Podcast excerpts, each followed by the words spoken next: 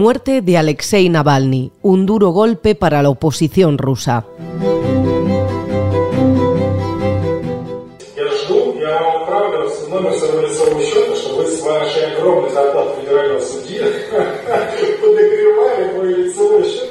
Es la última vez que se pudo ver al opositor ruso Alexei Navalny con vida, antes de morir este viernes en una prisión de máxima seguridad en el Ártico. El vídeo es de este jueves, cuando Navalny compareció desde la cárcel ante un tribunal. En el vídeo se le ve bien, sonriente, con vitalidad. Eso sí, se puede apreciar un cierto deterioro físico, algo normal teniendo en cuenta las condiciones tan adversas y los achaques físicos que ello conlleva. La pregunta es, sin embargo, quién es Alexei Navalny, qué hay detrás de su muerte o si el Kremlin podría estar detrás de la misma. Preguntas que trataremos de responder de la mano de diferentes expertos. La noticia del fallecimiento de Navalny se ha conocido este viernes a mediodía y ha conmocionado al mundo. Muchos mandatarios occidentales se encontraban en la conferencia de seguridad de Múnich, entre ellos su mujer, Julia.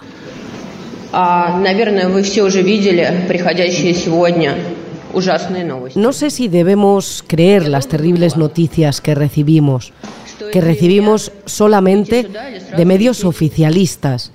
Desde hace muchos años no podemos creer ni a Putin ni a su gobierno. Mienten constantemente.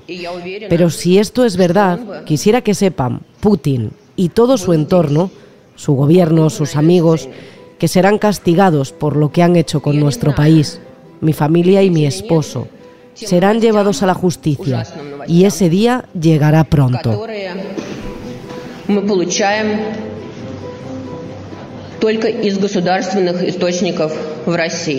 Eduardo de Rivas, subdirector del debate, analiza desde Bruselas las reacciones de los altos cargos. En Bruselas tienen claro que no hay que esperar autopsias para señalar al culpable de la muerte de Navalny.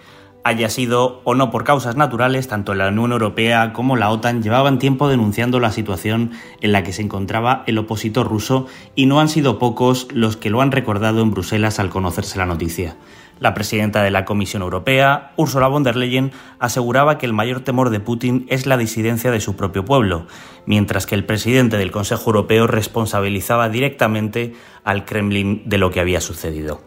El líder de la OTAN exige explicaciones inmediatas y la presidenta del Parlamento Europeo señalaba que la muerte de Navalny no se llevaba su dignidad, la de alguien que había sido galardonado con el premio Sájarov en 2021. Quizás nada se sepa sobre lo ocurrido, pero en Bruselas tienen sospechas y sospechosos.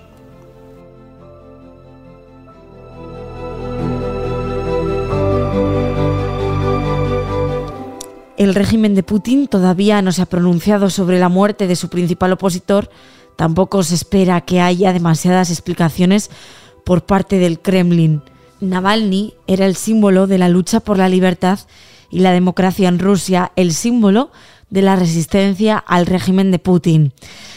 Su muerte trágica se suma a una larga lista de personas opositoras al régimen que han ido muriendo en circunstancias extrañas, accidentes, envenenamientos, tiros por la espalda, caídas. En esta lista hay abogados, políticos, espías, periodistas. Pues así, el último de esta lista ha sido el opositor Navalny que ha muerto este viernes a los 47 años. El propio Alexei ya temía que esto pudiese pasar cuando se encontraba fuera de Rusia, en Alemania, donde fue tratado tras un primer intento de asesinato. Él mismo se lo contó en el documental a Daniel Roger, un documental que está en HBO Max. Escuchad, tengo algo bastante obvio que decir. No está permitido rendirse. Si ellos deciden matarme, eso significa que somos increíblemente fuertes. Necesitamos utilizar ese poder para no rendirse, para recordar que somos un gran poder que está siendo oprimido por estos malos tipos. No nos damos cuenta de lo fuertes que somos en realidad. Lo único necesario para que triunfe el mal es que la gente buena no haga nada. Así que no estéis inactivos. Han sido los propios servicios de su prisión en la región Yamalon-Nenets, en el Ártico, los que han dado aviso de su muerte. La verdad es que las explicaciones que han dado no resultan muy convincentes. No lo son porque han asegurado que enfermó este viernes durante una caminata. Dicen que ha perdido el conocimiento de inmediato y que los doctores han tratado de reanimarlo sin éxito.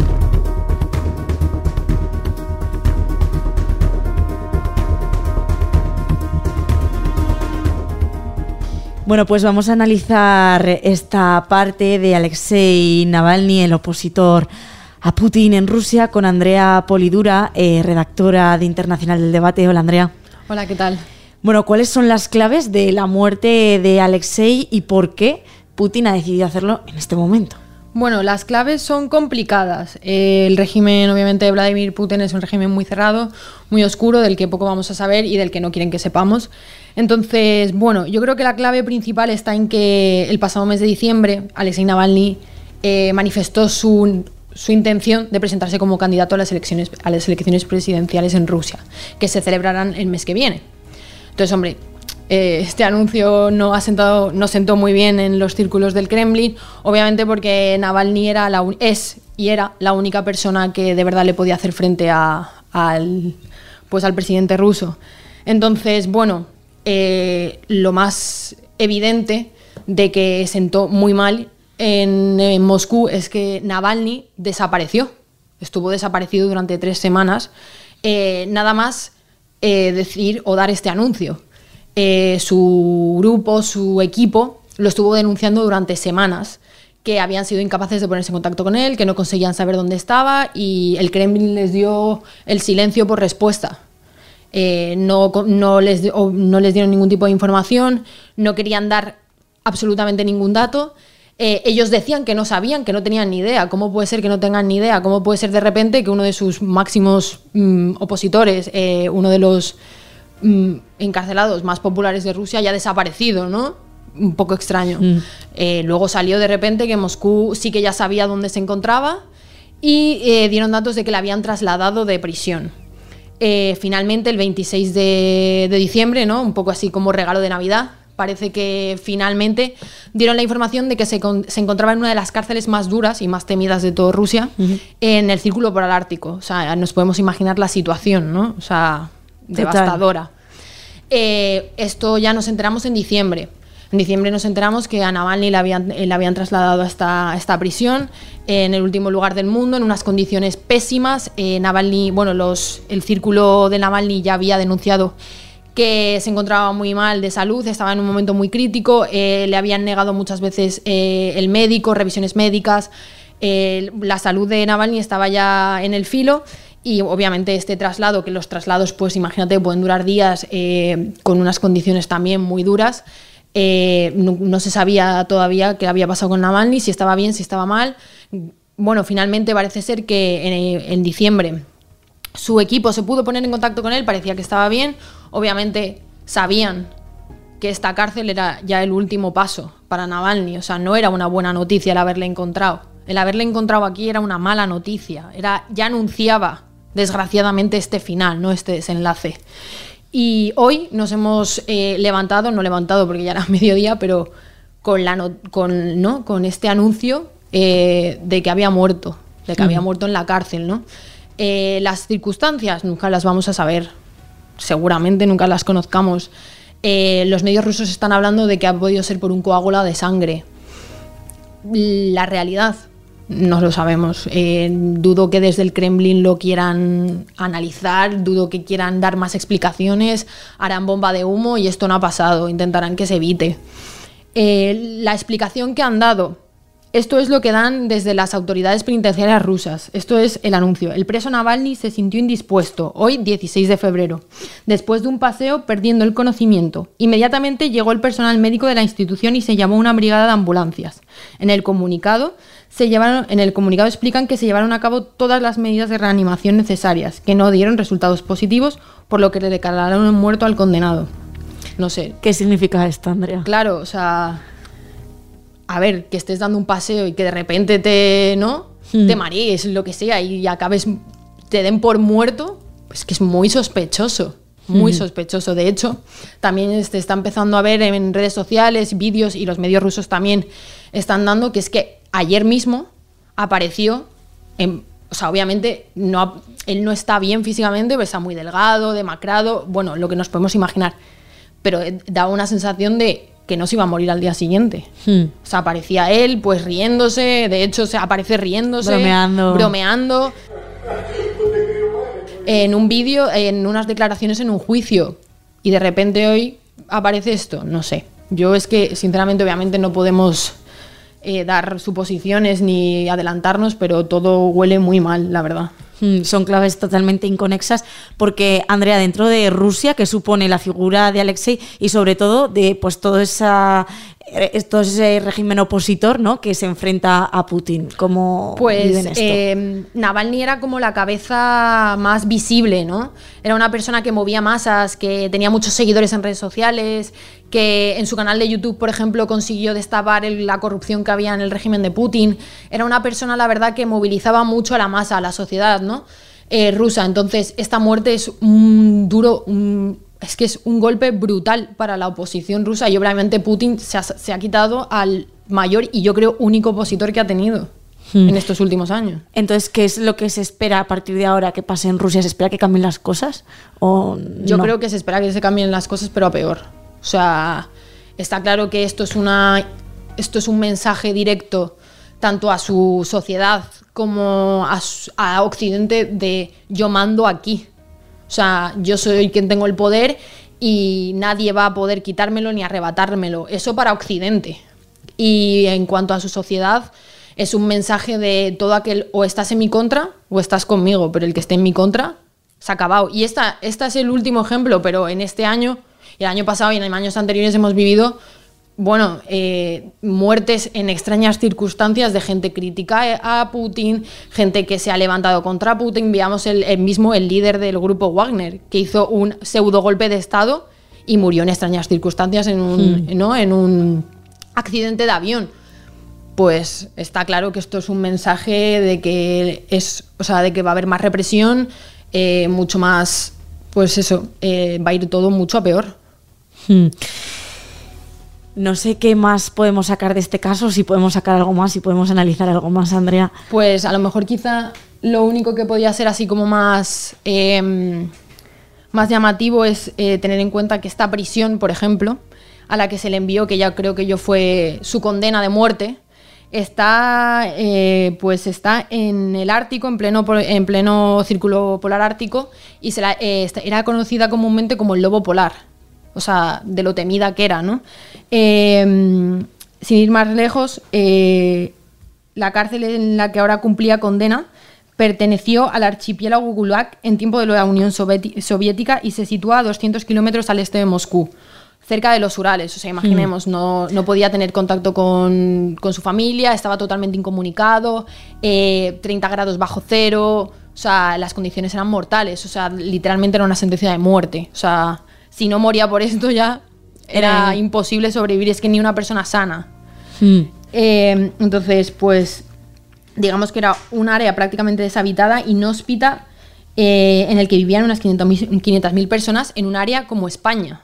O sea, imaginemos, ¿no? O sea, ya solamente pongámonos en la situación en la que eh, Navalny estaba viviendo. Y llevaba en rejas desde enero de 2021, cuando regresó de Alemania, que se estaba recuperando porque había sido envenenado por los servicios secretos rusos. Allí, allí fue inducido a un coma, eh, se recuperó y una vez que se recuperó decidió volver a Rusia, aunque él sabía que en el momento que pusiera un pie en Rusia sería encarcelado. Pero él decidió volver, decidió volver y luchar desde su país eh, contra el régimen de Putin y desde el momento que pisó suelo ruso fue encarcelado. Llevaba encarcelado desde enero de, como he dicho, de 2021 y el, el propio mes de agosto, el pasado mes de agosto, las condenas se le iban sumando. O sea, era ya como un juego. Todo- siempre que había un juicio se le sumaba una condena y la última fue en agosto de este, este agosto, en el que fue condenado a otros 19 años más eh, por eh, apoyar al, al extremismo. O sea, Navalny se puso una diana en, en la espalda en el momento en el que destapó la corrupción de, de Putin y del Kremlin y este momento iba a llegar tarde o temprano y yo creo que él era consciente de ello y su equipo y su, y su familia lo sabían. Y es el precio que, que pagan aquellos que en Rusia se oponen a Putin. Hmm. Andrea, has descrito perfectamente lo que es el régimen ruso, el régimen de Putin, esa sociedad tan errática, tan cerrada, que a la vez tiene el control ¿no? en la mitad del mundo o en buena parte del mundo. No sé qué consecuencias, eh, decías que tú crees que va a ir a peor dentro de la sociedad y no sé ya por último qué consecuencias puede tener esto a nivel también eh, geopolítico, porque tenemos la guerra de Ucrania, eh, Putin con un poder cada vez más fuerte, más robustecido, está pues haciendo su figura, ¿no? De como el líder, pues cada vez más potente también hacia Occidente. ¿Esto es un mensaje también hacia nosotros? Eh, sí, por supuesto. O sea, yo creo que Putin eh, no, va a no va a cesar en su intento de, de, pues, de adquirir todo el territorio que pueda más en Ucrania. Es un mensaje para Occidente, es un mensaje para el presidente ucraniano Volodymyr Zelensky. Eh, Putin no se achanta. Y lo, y lo hemos comprobado, o sea, lo llevamos comprobando desde, pues desde que está en el poder y esto se ha incluso agravado con la invasión rusa de Ucrania. Eh, se ha vuelto mucho más paranoico, eh, errático y es mucho más peligroso ahora.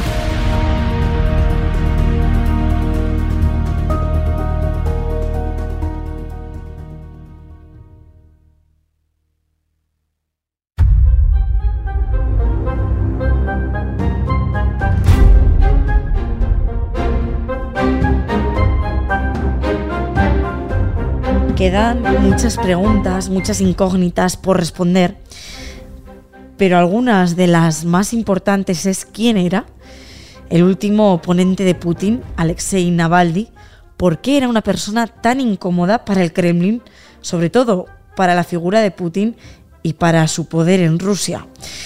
Aquilino Cayuela es catedrático de Filosofía Moral y Política. Pues la verdad es que Navalny, o sea, supuso a partir de, 2011 una figura pública que, que le plantó mm, digamos, cara a Putin y además que le planteó una alternativa política seria, ¿no? Y eso yo creo que fue lo que, lo que le costó desde entonces una, una seria enemistad con Putin y con el, y con el régimen, ¿no? De, Vladimir Putin. Mm. Eh, en el, él, en, fíjate, en 2011 él fundó una organización anticorrupción. Mm, en aquel año hubo elecciones y entonces eh, a través de esa organización consiguió movilizar a, más de dos millones de seguidores. Mm, eso ya le costó, digamos, un, primer arresto. Eh, luego, a nivel político, ya se, involucró más en una vida política. Él era abogado, ¿no? Y, vamos, era una persona con, con eh, posibilidades, ¿no? Y por eso pudo plantarle una seria oposición, ¿no? Y en, y en 2013 se presentó a la alcaldía de Moscú, sacó eh, una casi un 28% de los votos, ¿no? O sea, progresivamente fue plantándole una alternativa política a, a, Vladimir Putin que evidentemente él se la tomó en consideración, ¿no? Esto es lo que te puedo decir así en, de primeras, ¿no? El, el por qué. Fue, bueno, le intentaron envenenar, ¿no? También en el año 2020 tuvo esa salida de Rusia y, ¿por qué vuelve? Pues fíjate, eh, es, es, verdad que ahí ya también es donde va a cobrar una fuerte dimensión internacional, ¿no? Él, eh, le coge, o sea, él ya podemos decir que es un político, es una persona enormemente popular y estando en, en la parte de Siberia no se eh, se encuentra muy mal, lo hospitalizan en eh, el 20 de agosto ¿no? del 2020 en Siberia y él es consciente de que lo han envenenado, ¿no? O sea, de hecho va a ser una táctica de los servicios secretos no rusos en el tiempo de Putin, no lo del, lo del envenenamiento. A mí me cogió además justamente esa fecha, yo vivía en Berlín, vivía en Alemania y fue justo cuando se fue todo este follón de de que si lo consiguió que lo dejaran salir, consiguió que desde, eh, creo que era desde OMS en Siberia, ¿no? Saliera un avión, él, él podía, digamos, un avión medicalizado que le llevase a Berlín y fue hospitalizado en el principal hospital de Berlín, que es la Charité, y allí ya los médicos encontraron que efectivamente en las pruebas toxicológicas le habían dado alguna sustancia rara, desconocida, ¿no? En un primer momento no, no, no, se, no, se, no se supo, pero luego más, más adelante se supo que era un agente nervioso, que era Novichok o algo así se llamaba, ¿no? Todo parece además que como de una película de espía, ¿no? Parece como de misión imposible, ¿no? Todo esto. Y, y es verdad que le costó bastante recuperarse. Mm, eh, bueno, su mujer, que se llama Julia, ¿no? Le, le acompañó en todo, en todo momento, pero bueno, él al final es verdad que, que, decide, unos meses después, decide, decide volver a Rusia, pero yo creo que decide volver a Rusia porque ahí también su figura a nivel internacional se redimensiona, mm, alcanza, digamos, un gran apoyo. Él era un liberal, claro, él un poco su oposición al régimen de Putin era desde una perspectiva liberal, ¿no? Y eso yo creo que a Occidente le convenía de todas todas que Putin tuviese una alternativa liberal porque Rusia se hubiera acercado mucho más al, a, digamos a la Europa occidental, ¿no? Esto es y, yo creo que él vuelve pensando que, efectivamente puede seguir planteando eh, una seria oposición a, Putin. ¿no? Bueno, mm, ¿hasta qué punto la opinión pública en Rusia eh, está viendo cómo pues, el régimen de Putin eh, acaba con la oposición? Al final, bueno, yo entiendo que es un ambiente en el que no se puede expresar libremente lo que uno piensa, pero esta noticia eh, ¿qué trascendencia puede llegar a, tener dentro de la opinión pública rusa, dentro de la gente? No sé si se aceptará como una parte más de estos movimientos del régimen de Putin o no. Pues fíjate, yo, yo de una parte pienso, o sea, normalmente los medios occidentales son optimistas y piensan que en Rusia hay una alta oposición a Putin. Yo creo que no es tanta, primero por lo que tú dices, porque hay o sea, hay un sistema, digamos, autoritario, las cosas como son, o sea, es un sistema autoritario y, y no hay ni, ni muchísimo menos la libertad que hay aquí, pero yo creo que también Putin mm, tiene, o sea, tiene seguidores, pero yo creo que hay cerca de un 70% de la población de apoyo a Putin, ¿no? Y con la guerra de, Ucrania, Putin ha conseguido realmente generar una narrativa interna ¿no? de su país, ¿no? Es decir, somos como una especie de la nueva Bizancio, mm, o sea, somos los herederos de Bizancio, estamos, somos una cultura y una, podemos decir, una civilización alternativa a Occidente, que es corrupto, ¿no? En cierto sentido, claro, Navalny representaba, ¿no? Esa, a ese liberalismo occidental, ¿no? Que es verdad que tiene una, una decadencia objetivamente, pero claro, él, él, él ha conseguido, digamos, con esa narrativa mm, tener una base que puede ser mayor de un 60% de la población a su favor, ¿no?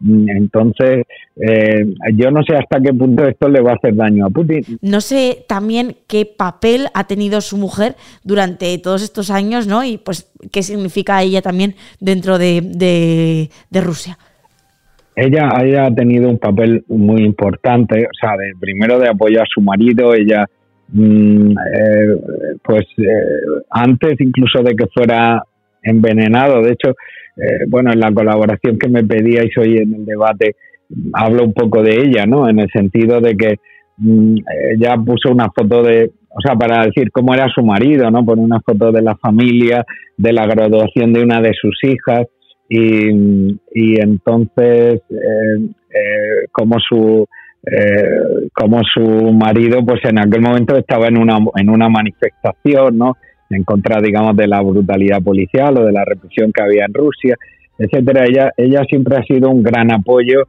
Mm, luego claro le acompañó en cuando va a, a Berlín ¿no? a ser hospitalizado a ser tratado no de ese envenenamiento y ella yo creo que, que, ha sido la que, podemos decir, la cara, sobre todo de cara al exterior, ¿no? La, la, el rostro de cara al exterior, que ha sido la que fuertemente ha reivindicado y ha peleado por, por la causa de su marido, ¿no?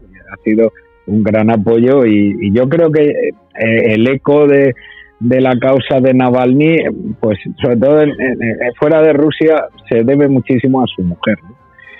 Y, evidentemente eh, yo creo que, que esa voz eh, ahora mismo, sobre todo eh, externamente a, la Federación Rusa, va a ser la, la más fuerte ahora en este momento, ¿no?